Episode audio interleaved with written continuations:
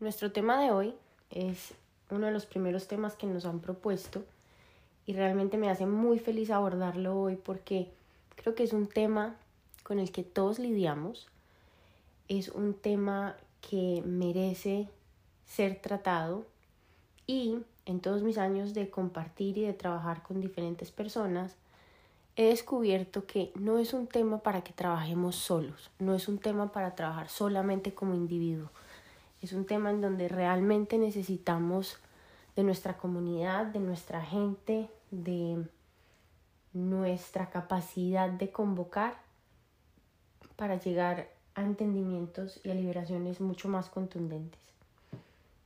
Nuestro tema de hoy es la culpa. La culpa y el poder de liberación.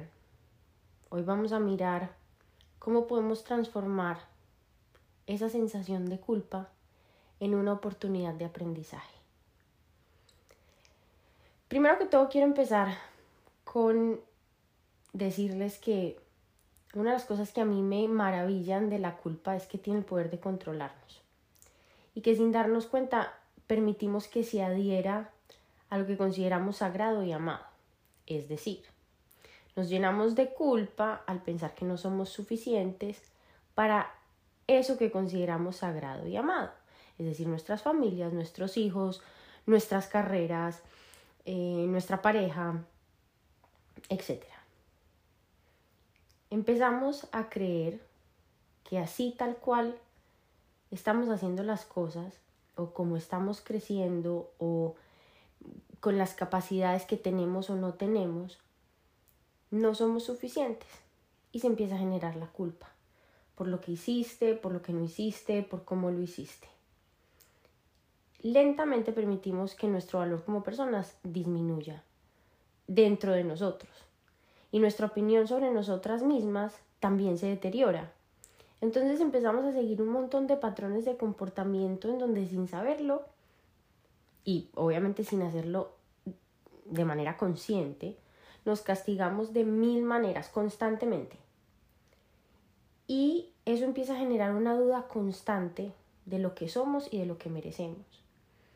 Entonces, esta culpa se vuelve una carga que es nuestra, porque si la dejamos salir, si alguien más la, la puede observar, no nos va a querer, porque nosotros mismos no somos capaces de querernos en esas falencias, en esos huecos, en esas cosas que aún no son lo que nosotros creemos que deberían ser en nosotros. Y entonces nos empezamos a alejar, empezamos a crear un personaje intermedio entre la rabia y la falta de aceptación de lo que soy, ese ser que rechazo. El ser intermedio es un ser que esconde todo eso de mí que rechazo para poder ser un ser externo que se proyecta hacia el otro. Entonces no podemos realmente acercarnos al otro como somos porque estamos totalmente envueltos en la culpa. Entonces, si conocemos a alguien o si interactuamos con alguien, estamos tan concentrados en mantener una visión de cómo deberíamos ser, que ese ser intermediario no permite que el otro nos vea como realmente somos porque nos da precisamente miedo y creemos que no nos van a querer una vez descubran quiénes somos. Y la verdad es que no hay nada más lejano a la realidad que eso. Los seres humanos valoramos increíblemente la naturalidad y la sinceridad de otro ser humano. Incluso si nos puede llegar a incomodar, una de las cosas que más valoramos es la autenticidad. Pero lo que pasa es que la, la, culpa nace desde nuestra educación temprana. Y es lo que muchas veces nos enseñaron para poder diferenciar del bien y el mal. Y no estoy diciendo que entonces a un niño no se le debe enseñar lo que es entre comillas bueno o entre comillas malo. Lo que estoy diciendo es que la culpa ha sido una herramienta para educarnos, como si para marcar el momento y para que la enseñanza deje una huella, entonces utilizamos la culpa porque sabemos que ahí se va a quedar, que es mil veces más duro lidiar con la culpa interior que con un regaño de la mamá. Esas semillas que, que quedan de la educación van creciendo y se vuelven una especie de árbol gigante que queda en nosotros y que nos hace pensar que tal vez la única manera de mantenernos claros y honestos y, y ser unos civiles de bien es a través de la culpa, es a través de recordar aquello que nos hacía sentir culpa y luchar contra toda posibilidad de hacer aquello que nos genera culpa. Pero la pregunta es, ¿por qué la culpa? Porque creo que uno de los errores más grandes en ese proceso de empezarnos a conocer es asumir que la culpa es nuestra conciencia. Nuestra conciencia no suena como culpa. Y eso no quiere decir que si cometes un error, entonces tu conciencia va a decir, oh, mm, perfecto, me encanta cómo acabas de matar este pajarito. Para nada. La conciencia lo que hace es que te permite entender el alcance de lo que has oído, de lo que has hecho, perdón, de lo que has creado, de tus acciones y te permite actuar desde ahí. Creo que uno de los motivos por los que hoy en día pienso que la comunicación abierta es la mejor herramienta es porque siento que la culpa tiende a disolverse en el momento en el que nos abrimos a compartir esos pedazos nuestros que no son, digamos, tan hermosos y tan brillantes, pero que igual hacen parte de nosotros, porque todos cometemos errores y los, y los cometeremos por el resto de nuestras vidas, pero el compartirlo con otros seres humanos de manera abierta, sin miedo a pensar que nos van a juzgar o tal vez aún teniendo el miedo, pero siendo lo suficientemente valientes para que nos juzguen, va a permitir que esa culpa se transforme en una enseñanza y no en algo para esconder y para tragarse uno solito. La culpa se fortalece con el secreto, porque cuando guardas las cosas al punto de tener que lidiar con ellas sola, ahí es donde, donde esa pena y esa culpa empiezan a volverse cada vez más y más fuertes. Pero al momento de compartir y de hablar y dejar salir todo eso que te atormenta, vas a encontrar amor y apoyo y liberación. ¿Saben por qué? Porque todos, todos somos humanos. Y todos sabemos lo que es hacer cosas y arrepentirnos y pensar, hmm, lo pude haber hecho mejor. Eso no quiere decir que nuestros errores inmediatamente se van a borrar, eso no quiere decir que nuestros medios ya no van a existir. Hay cosas que vamos a tener que asumir en la vida y sobre todo aceptar como seres humanos, saber que nos equivocamos, eso es totalmente natural. Y merecemos, tanto como debemos, solucionar estos espacios de nosotros. Pero hay que seguir adelante. La culpa no se puede quedar ahí, porque si te quedas en la culpa, realmente no estás solucionando nada. Desde hace un tiempo eh, en, en Netflix, no sé si ustedes ya lo han visto, hay un especial de una doctora que se llama Brené Brown y ella hizo que el tema de la culpa y la pena se volviera un tema realmente interesante. Ella tiene un TED Talk, también tiene eh, un especial en Netflix, como les acabo de contar, y en su charla ella habla precisamente de esto, de la culpa y de la pena y de cómo comunicarlo nos ayuda a liberarlo. Y la verdad es que desde que oí esto, me he puesto en la tarea de compartir todo aquello que me genera culpa con las personas y he estado como en ese proceso de crear una nueva comunicación para poder entender de dónde viene todo esto que me he guardado desde chiquita tal vez.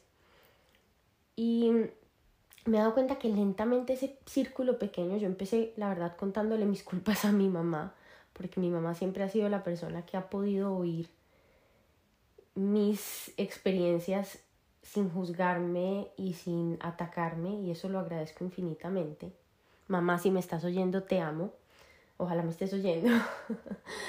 Pero después me di cuenta que ese círculo también podía crecer porque, claro, mi mamá me va a amar incondicionalmente o por lo menos esa es la, la herramienta que ella ha usado en su maternidad, que es amarme incondicionalmente.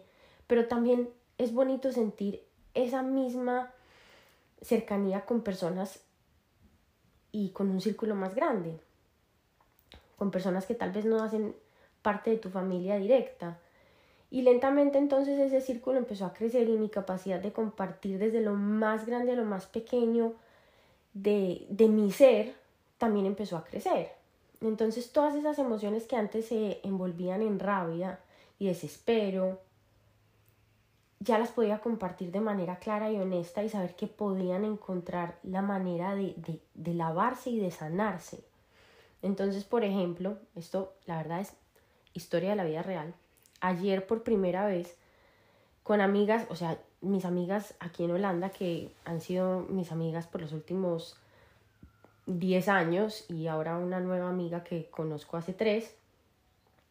Ayer por primera vez en una comida, las cuatro juntas, tuvimos lo que yo considero un círculo de mujeres y nos contamos cosas muy personales, nos compartimos cosas muy bonitas, dejamos salir sentimientos que tal vez no eran tan perfectos y tan brillantes como nos gusta que nos vean los demás, pero la sensación al final es de liberarse y de amar muchísimo lo que somos y lo que son los demás los juicios se desvanecen y realmente la experiencia se vuelve un disfrute del otro en su existencia humana, tanto de mí misma en mi existencia humana. Y les comparto esto porque creo que para mí el proceso de pasar a tener conversaciones en las que me sentía totalmente fuera de lugar y que sentía que eran sin sentido con el 90% de la gente, ahora pasé a sentir que puedo tener comunicación totalmente honesta y real con el 99% de la gente. Bueno, no en el 99, tampoco tan exagerada, pero con la gran mayoría de la gente que me rodea puedo tener este tipo de conversaciones y este tipo de, de experiencias. Y lo agradezco muchísimo porque esto va desde mi jefe hasta mis colegas, hasta mi esposo y, ¿saben qué? Hasta mi hija. Fui descubriendo que al poder ser honesta y auténtica y sincera y poder compartir mis debilidades sin sentir que me hacían menos, sin sentir que me quitaban mérito, ya no tenía que sobrecompensar, porque ya no tenía que, que mantener este ser intermedio. Ya no tenía que aferrarme a ese lado tan controlado y curado de mí misma y no tenía que actuar porque no tenía nada que esconder. No necesitaba sobrecompensar mi cansancio como mamá o mi miedo como pareja o mi angustia como empleada. Ya no necesitaba esconderme, sino que podía simplemente sentir y podía compartir. No tenía que sobrecompensar mi ausencia con regalos, no tenía que forzar nada. Y así descubrí que actuar desde el amor es mucho más satisfactorio que actuar desde la culpa, porque así sea la misma acción, si actúas desde el amor, tú también te estás llenando de amor tú también te llenas de alegría. Entonces, la alegría está en el que da y en el que recibe, y eso es felicidad pura. Yo les quería contar una historia de algo que es eh, tradición en mi familia, que son los días de spa. Me pasaba mucho que cuando tenía semanas difíciles, yo, cuando estaba desesperada, cansada, enredada por mil cosas, porque vivir en un país en el que no hablas el idioma agota, porque vivir lejos de la familia agota, porque reorganizar tu vida agota por todas las cosas que en ese momento tal vez no lograba considerar, pero que realmente agotaban y, y dolían y eran difíciles. Cuando tenía semanas en donde eso me agobiaba, entonces al final de la semana le hacía Aurora un día de spa. Y el día de spa es literalmente que la enana se despertaba y desde que se despertaba hasta que se acostaba, la trataba como una reina. Le llevaba el desayuno a la cama, le ponía, le quitaba, le organizaba, le hacía masajes, le pintaba las uñas. Realmente era como un día de total reinado. Pero pasaba mucho que al final de ese día Aurora terminaba agobiada y frustrada. Entonces yo terminaba aún más agobiada y frustrada porque decía, bueno, después de todo este día de consentimientos, ¿por qué lo único que queda es una niña que está más furiosa, más desesperada y totalmente perdida? Entonces me di cuenta de algo. Cuando la vida se pone difícil, porque la vida tiene sus momentos donde se pone difícil, a veces puede que no sean cosas tan grandes, pero finalmente esas cosas te tocan y, te llegan a incomodar. Lo que hago es que a medida que me voy sintiendo así, se lo voy contando a ella. No con detalles, no le voy a decir cuando su papá me sacó la piedra y por qué. Tampoco le voy a decir que en mi trabajo algo me salió tan mal o no se trata de darle detalles, pero sí le cuento, mira, me siento cansada, estoy un poco sensible, estoy un poco irascible. Si de pronto te levanto la voz, por favor, déjamelo saber, que yo tengo la capacidad de volver a mi centro. Si de pronto levanto la voz y, y no me di cuenta, entonces le pido disculpas a Aurora y le dejo saber que no era su culpa y simplemente mantengo la comunicación lo más abierta posible en esos momentos en donde sé que estoy muy, muy, muy irritable. Y también le dejo saber que es humano, absolutamente humano, tener días difíciles, así como ella también los puede tener y cuando los tiene yo estoy ahí y la quiero oír.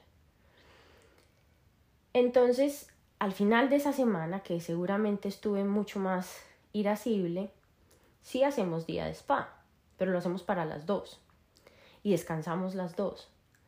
Y desayunamos las dos cereal viendo My Little Pony. Y cerramos el día con las dos haciéndonos mascarilla y pintándonos las uñas y comiéndonos los pepinos que se suponía que nos íbamos a poner en los ojos y no necesito ponerme más presión y trabajar más horas y ser una mamá súper perfecta para que Aurora me mire y diga, wow, esa es mi mamá. No, al contrario, puedo ser yo en mi total gloria y en mi total fracaso y puedo seguir siendo la persona que realmente soy. Y una de las cosas que he descubierto al poder ser honesta con mis emociones en el verdadero momento en el que están sucediendo es que empiezo a reconocer también eso que valoro en mí. Porque no lo estoy haciendo por sobrecompensar. Yo no puedo confiar en ese ser intermediario que está sobrecompensando porque eso no es auténtico. Por eso es que hay tanta culpa porque no podemos confiar en ese ser. No sabemos si eso somos nosotros de verdad o no. Pero cuando uno ya deja ir ese ser intermediario para poder ser uno, pasa algo súper bonito y es que nos damos cuenta de todas esas cosas valiosas que tenemos. Entonces, yo personalmente, al dejar ir ese ser intermediario, me he dado cuenta que soy una persona que disfruta muchísimo de mostrar el amor a través de la comunicación, del servicio y del consentimiento. Y creo que eso lo heredé de mi mamá. Mi mamá siempre me consintió y al ella consentirme tanto, yo me sentía amada. Entonces, eso es algo que he querido mantener en mí y mi manera también de demostrarle amor a mi, a mi familia es consintiendo, sobre todo a mi hija. Y me gusta y me fluye y no es realmente algo que me cueste y me gusta consentir a mis amigos y me gusta consentir a mis gatas y me gusta consentir a todos los que pueda porque me gusta y sé que esa soy yo de verdad, porque no lo estoy haciendo por sobrecompensar lo que no soy, lo estoy haciendo porque eso es lo que me nace. La comunicación es lo mismo, a mí me gusta y me hace sentir cómoda el oír y el compartir. El tener espacios en donde nada esté fuera de nada esté fuera de los límites o nada esté eh, o algo no sea aceptado. A mí me gusta que la comunicación sea tan fluida y tan real como sea posible y me gusta permitir eso en mí y en los demás. Esos valores solo los puedo descubrir cuando dejo de sobrecompensar, cuando dejo de hacer las cosas por culpa y las empiezo a hacer desde el amor. Es el amor el que nos permite conocernos a nosotros de verdad. Cuando sentimos adentro eso que nos hace sentir bien por nosotros mismos. Y entonces cuando empiezo a sentir culpa, lo que hago es que permito que el amor en mí se prenda. Y entonces me doy cuenta que la culpa no me tiene que definir, que me voy a guiar en ese momento más que nunca por aquello que realmente siento en el corazón. Una de las cosas que he entendido es que la culpa es una oportunidad.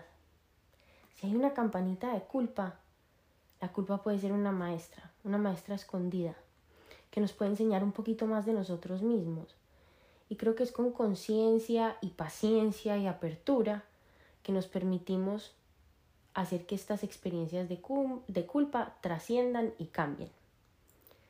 Creo que podemos aprender muchísimo si decidimos que cuando observamos la culpa, cuando la culpa nos abrace, Vamos a mirarnos con amor y al amar y al sentir desde el amor nos vamos a liberar de la culpa y vamos a darnos cuenta que finalmente es simplemente un rasgo más de esta experiencia que estamos teniendo como humanos. Creo que por hoy ya dijimos suficiente. Les quiero dar a todos las gracias por oírnos, por acompañarnos. Recuerden que si quieren proponer temas, estamos abiertas de todo corazón para que trabajemos el tema juntas. Este 22 empezamos un acompañamiento nuevo, el 22 de septiembre del 2021, por si estás oyendo esto unos meses después. Empezamos un acompañamiento sobre la maternidad y estaremos contándoles cómo nos va en nuestro newsletter.